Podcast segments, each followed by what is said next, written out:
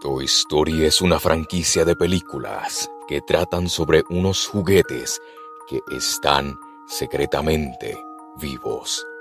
En este episodio estaré explicando varias teorías sobre esta serie de películas. Así que las teorías de Toy Story comienzan ahora. La primera teoría consiste en el primer antagonista, Sid. Esta teoría consiste sobre su triste historia, ya que la razón que era tan destructivo era porque era un niño solitario y era víctima de violencia intrafamiliar y el descuido de sus padres. La siguiente teoría consiste en Andy.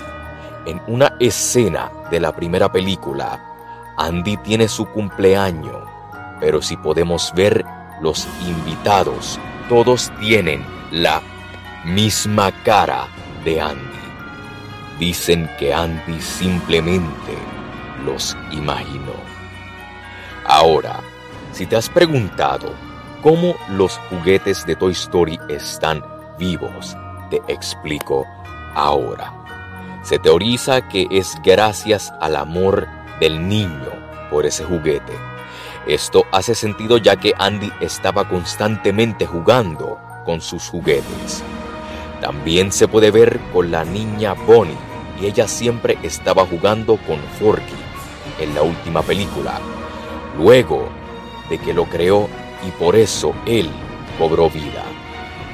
Por si te has preguntado sobre el por qué no aparece el padre de Andy, tristemente es porque el padre falleció y se teoriza que fue su padre quien le dio todos sus juguetes.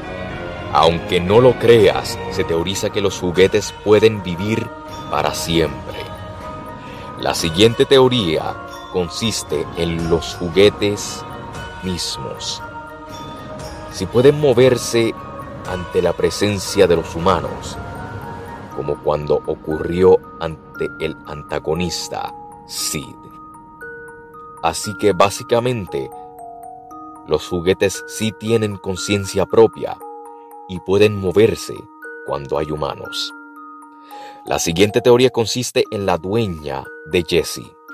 Créelo o no, pero se dice que la dueña de Jesse fue la mamá de Andy. También si te pudiste dar cuenta en un recuerdo de Jesse sobre su dueña, la dueña siempre tenía puesta un sombrero color rojo, igual al sombrero que tiene Andy. Un dato curioso, la película Toy Story fue inspirada por la primera película de Chucky. Otro dato curioso, Sid no fue el único humano que observó que los juguetes se movían, sino que la misma hermana de Andy cuando ella era una bebé.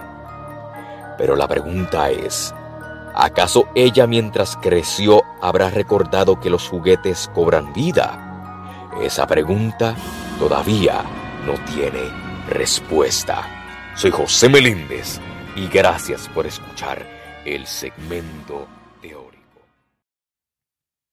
El Meléndez Podcast, disponible en Spotify.